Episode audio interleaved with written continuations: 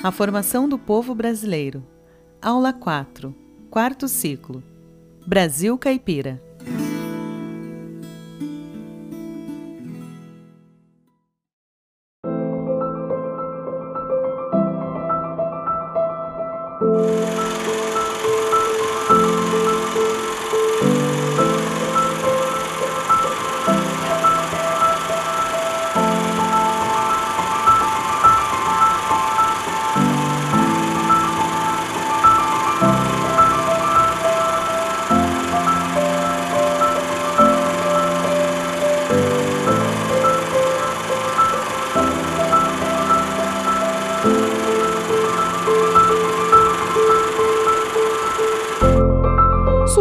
Da confluência do entrechoque e do caldeamento do invasor português com índios silvícolas e campineiros e com negros africanos, uns e outros aliciados como escravos.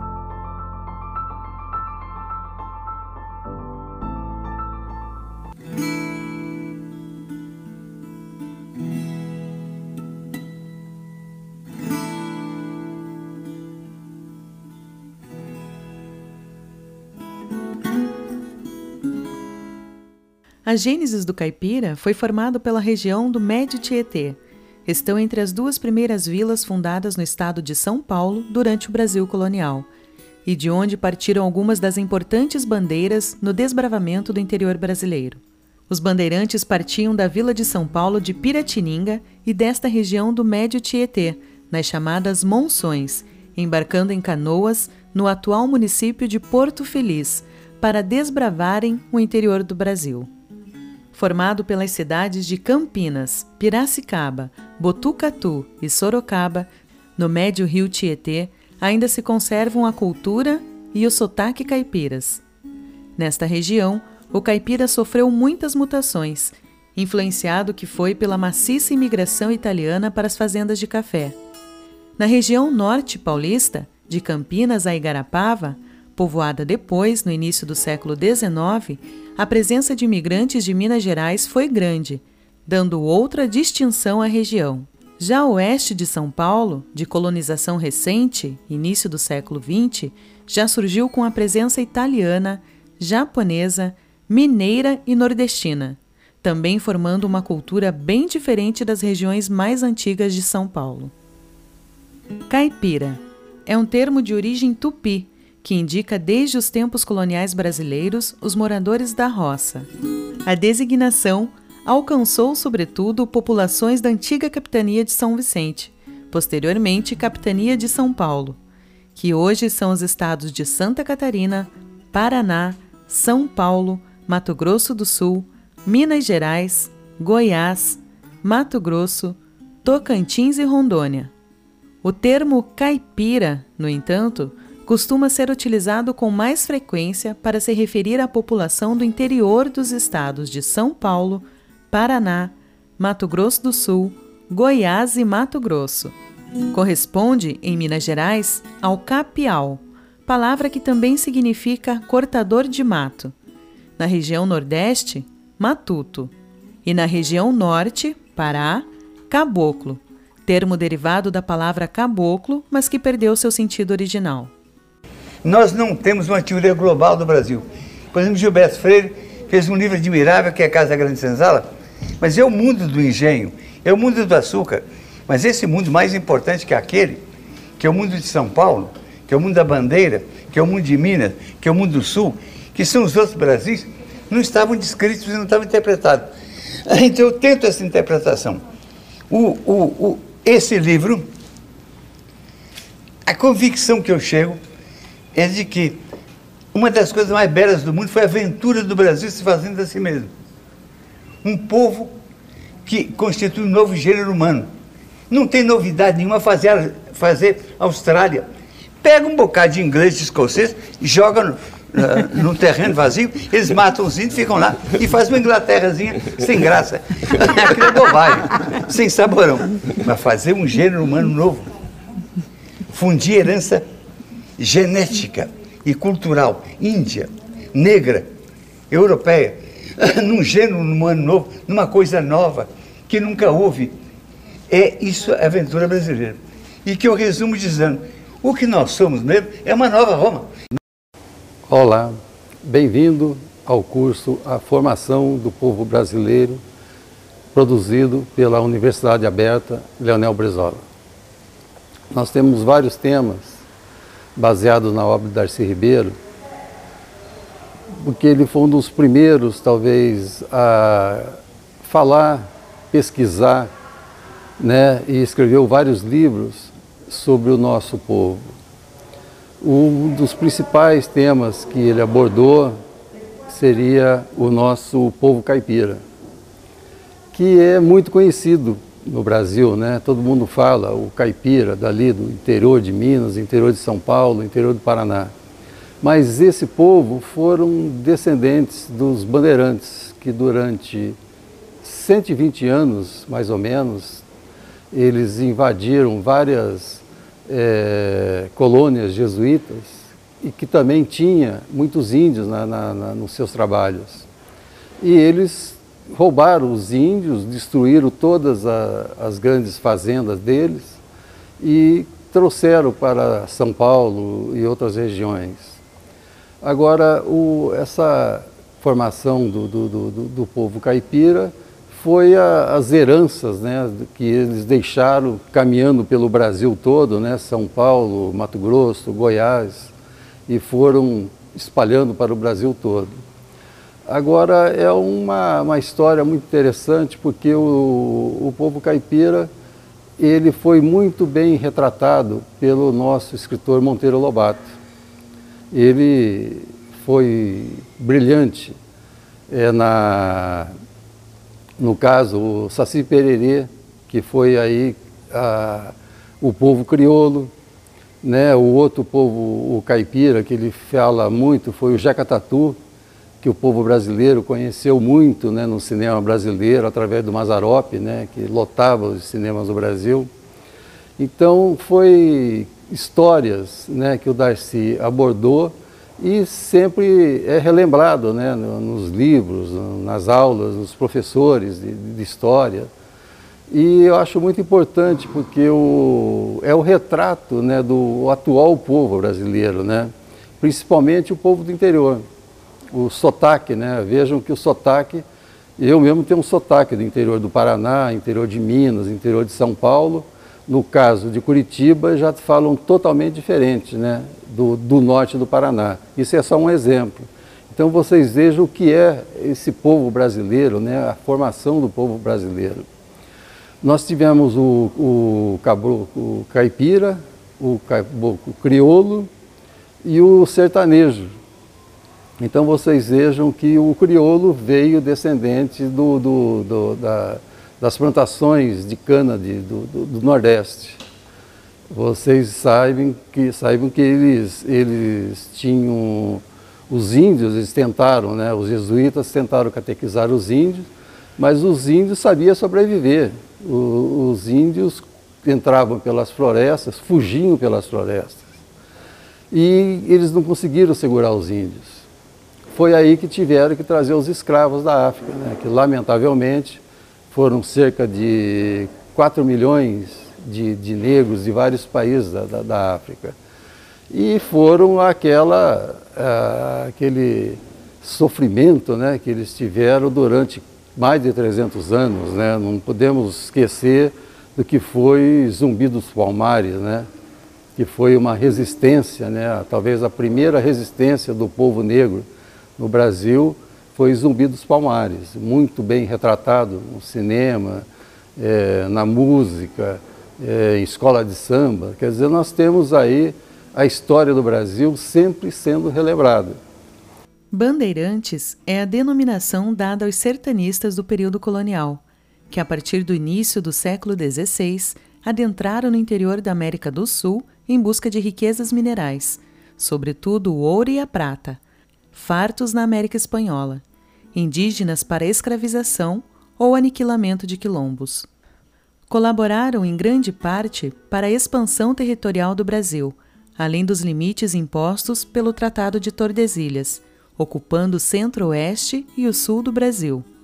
E foram os descobridores do ouro em Minas Gerais, Goiás e Mato Grosso. Para Darcy Ribeiro, os bandeirantes apresentavam um panorama étnico distinto, afirmando que a miscigenação com os índios era a regra na sociedade da época, até mesmo entre a elite, considerados homens bons. Além do português, os bandeirantes também falavam a língua tupi, língua esta que era por vezes a utilizada cotidianamente por eles. Foi com termos tupis que os bandeirantes nomearam os vários lugares por onde passaram, originando muitos dos atuais topônimos brasileiros, como Jundiaí, Piracicaba, Sorocaba, Taubaté, Guaratinguetá, Mogi das Cruzes, São Luís do Paraitinga, Tatuapé, etc. Os bandeirantes foram os responsáveis pela escravização e pelo extermínio de centenas de milhares de indígenas. Não obstante, a figura do bandeirante foi reconstruída sob uma ótica positiva no final do século XIX e, sobretudo, nas décadas de 1920 e de 1930, como meio encontrado pela elite paulista de afirmar seu poder em um contexto de enfraquecimento da sua influência política. Jeca Tatu de Monteiro Lobato Uma das retratações mais fiéis ao verdadeiro caipira foi de Monteiro Lobato, em Jeca Tatu. Este modelo do caipira está presente no livro Urupês, da saga criada por Lobato para os adultos. Ele desvenda, em um painel circunspecto por 14 narrativas, a real situação do trabalhador campestre de São Paulo, visão nada agradável para as autoridades políticas da época e também para a classe dos intelectuais. Isto porque Jeca é a imagem do ser legado ao abandono pelo Estado à mercê de doenças típicas dos países atrasados, da miséria e do atraso econômico. Condição nada romântica e utópica, como muitos escritores pretendiam moldar o caboclo brasileiro nesta mesma época. A imagem do Jeca Tatu foi utilizada inclusive como instrumento em operações de esclarecimento sobre a importância do saneamento público e a urgência em erradicar doenças como o amarelão, que matava tantas pessoas nos anos 20. Como afirmava Lobato, Jeca Tatu não é assim, ele está assim. Vitimado pelo desprezo de um governo nada preocupado com esta camada social. Jeca era um caipira de aparência desleixada, com a barba pouco densa, calcanhares sempre desnudos, portanto rachados, pois ele detestava calçar sapatos. Miserável, detinha somente algumas plantações de pouca monta apenas para sua sobrevivência. Perto de sua habitação havia um pequeno riacho, no qual ele podia pescar. Sem cultura, ele não cultivava de forma alguma os necessários hábitos de higiene. Residente no Vale da Paraíba, em São Paulo, região muito arcaica, era visto pelas pessoas como preguiçoso e alcoólatra. A questão da saúde transparece no enredo quando um médico, ao cruzar o seu caminho, passa diante de sua tosca residência e se assusta com tanta pobreza. Notando sua coloração amarela e a intensa magreza, decide examinar o caboclo. O paciente se queixa de muita fadiga e dores corporais. O doutor então diagnostica a presença de uma enfermidade tecnicamente conhecida como ancilostomose, o famoso amarelão.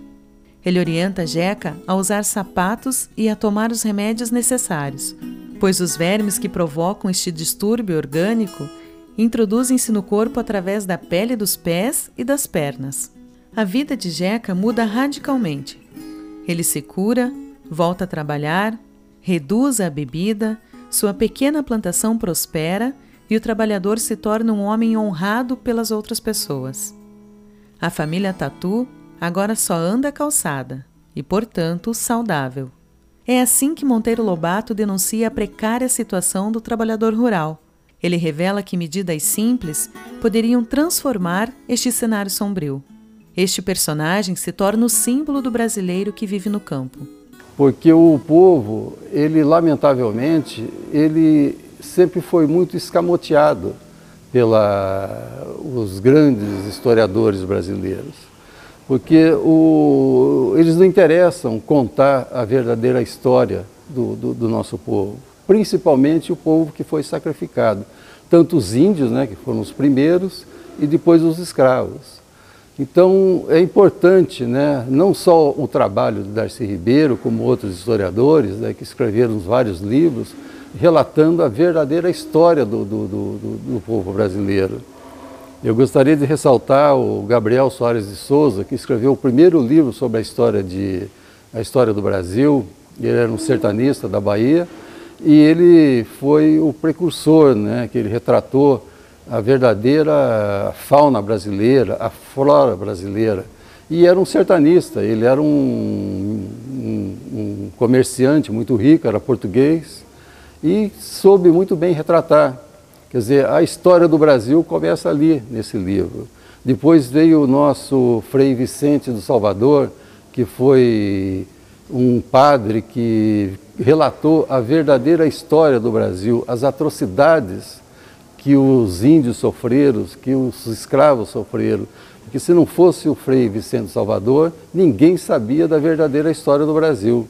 Então, todos esses grandes historiadores, é, no caso também Manuel Bonfim, o Manuel Bonfim foi um grande escritor que, por coincidência, foi o Darcy Ribeiro, que estava na universidade, na biblioteca em, durante o exílio lá em Montevidéu, que ele achou no livro, ali no estante, um livro do Manuel Bonfim.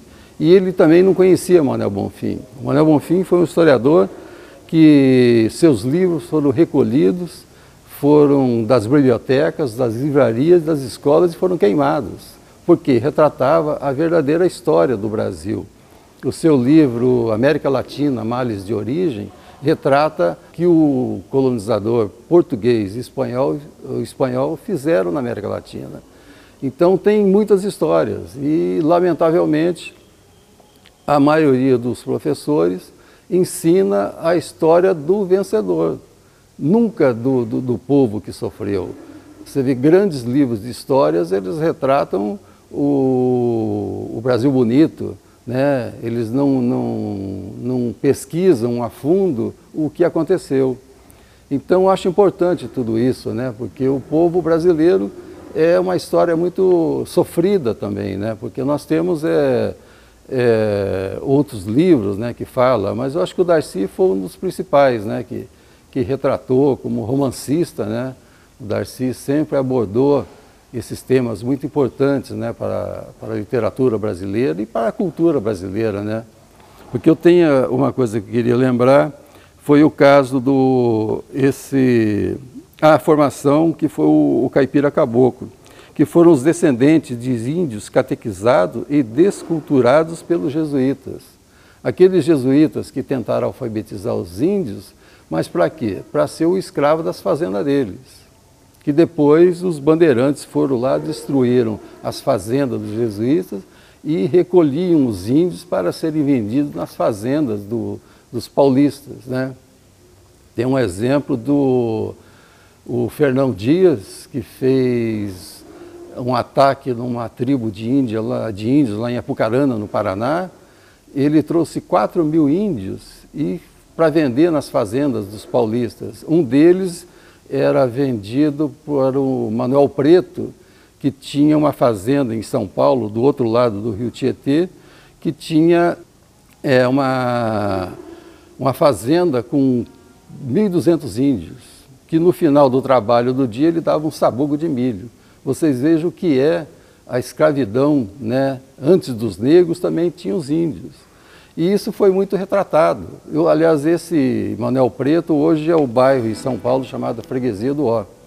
Você vê, ele era tão bonzinho que ele construiu uma igreja chamada Nossa Senhora da Expectativa do Ó, que hoje é o bairro Freguesia do Ó.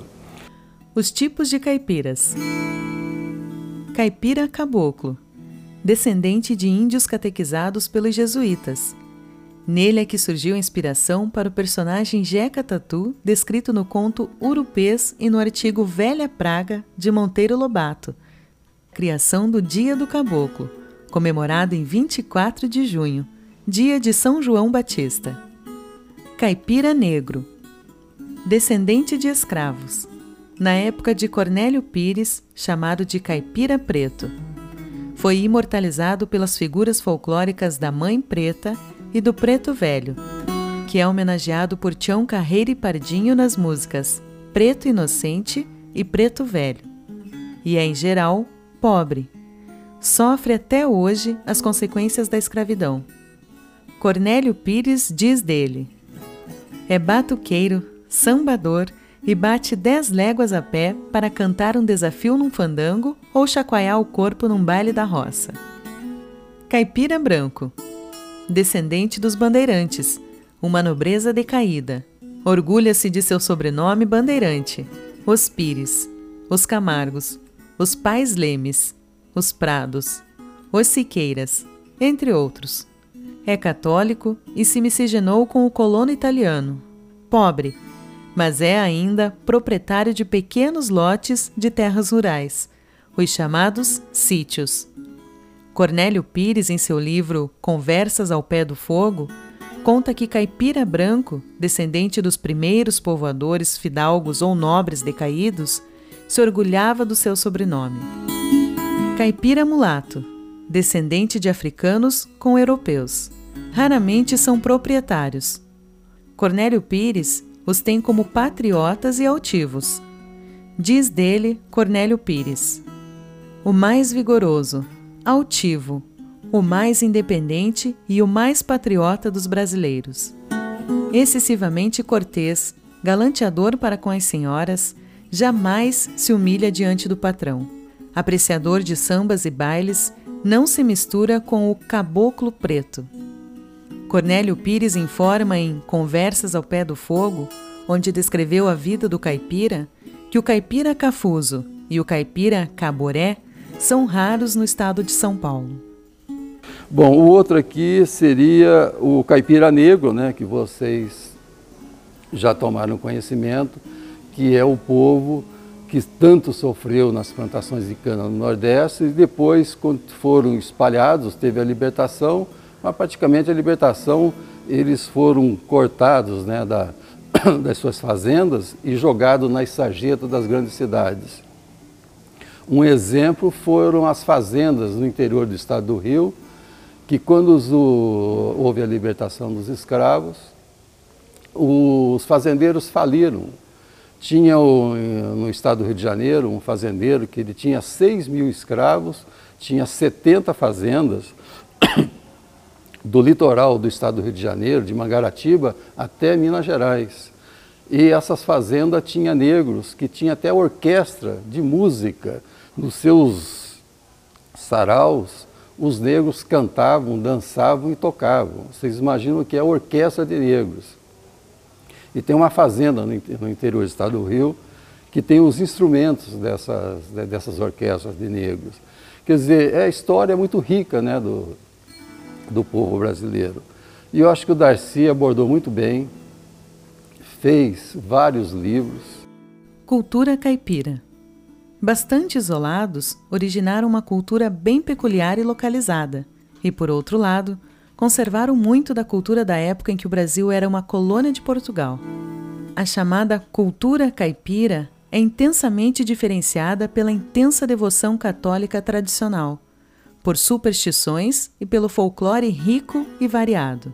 O caipira usa um falar, o dialeto caipira, que muitas vezes conserva elementos do falar do português arcaico, como dizer pregunta e não pergunta, e especialmente do tupi e do nhengatu. Nestas duas línguas indígenas não há certos fonemas, como o LH, por exemplo, palha, e o L, gutural, exemplo, animal. Por este ensejo, na fala do caipira, a palavra palha vira paia e animal vira como animar. Este modo de falar, o dialeto caipira, é também manifesto como tupinizado ou acaipirado. A moda de viola. O caipira desenvolveu sua cultura com uma mistura indígena e europeia. Sua familiaridade com o mato, a arte das ervas e o ritmo do bate-pé com os índios. Mas sempre se podem descobrir alguns rudimentos africanos nos mitos e nos ritos do homem do interior. A fidedigna música caipira, a moda de viola, na voz dos violeiros retratava a vida do homem no campo, a lida na roça, o contato com a natureza, a melancolia e a solidão do caboclo. Mais tarde, com a influência da guarania paraguaia e do bolero mexicano, começou a se transformar e hoje, misturada ao estilo country norte-americano, a chamada música sertaneja guarda pouco de sua origem. Comida caipira é um conjunto de pratos típicos do interior de São Paulo. Nos primórdios era feita no fogo de chão, na trempe, o fogão dos tropeiros onde as panelas ficavam apoiadas em pedras em formato de triângulos, ou penduradas em uma armação de três varas em estilo tripé por cima do fogo, e que podiam ser de ferro ou de pau verde, e às vezes no chamado tucuruva, um fogão improvisado no meio do cupinzeiro. Com o passar dos tempos, ganhou altura e formato no que é hoje o fogão a lenha, onde normalmente é feita a maioria dos pratos. Há relatos de que tropeiros bandeirantes tiveram grande influência da disseminação da culinária caipira por quase todo o Brasil. Entre os grandes pratos e bebidas da cozinha caipira figuram o leitão à pururuca, cuscuz caipira de legumes, pamonha, arroz tropeiro, bolinho caipira, vaca atolada, frango caipira, o furrundum, farofa de linguiça, fraldinha em panela de ferro, caipirinha, a paçoca de amendoim, o feijão tropeiro, a canjica com costela de porco, o virado a paulista, afogado, bolinho de mandioca, rabada, o angu, pé de moleque, a cabidela miúda, quentão, farofa de içá, rosquinhas de pinga, o doce de bananinha, entre outros. Então, lamentavelmente, nós tivemos tudo isso nesse Brasil que vai né, deixando essa herança do povo que, lamentavelmente, muitos historiadores escamoteiam, não contam direito a verdadeira história, né, e nós temos essa oportunidade de deixar é, as obras do Darcy Ribeiro sendo relembrada em vários é, cursos nas faculdades, aqui no, no, Brasil todo, nas escolas, né, que é muito importante. Né? O Darcy foi praticamente o, um dos maiores antropólogos que esse Brasil já teve, reconhecido não só no Brasil, na América Latina, como também no mundo. Então, salve Darcy Ribeiro.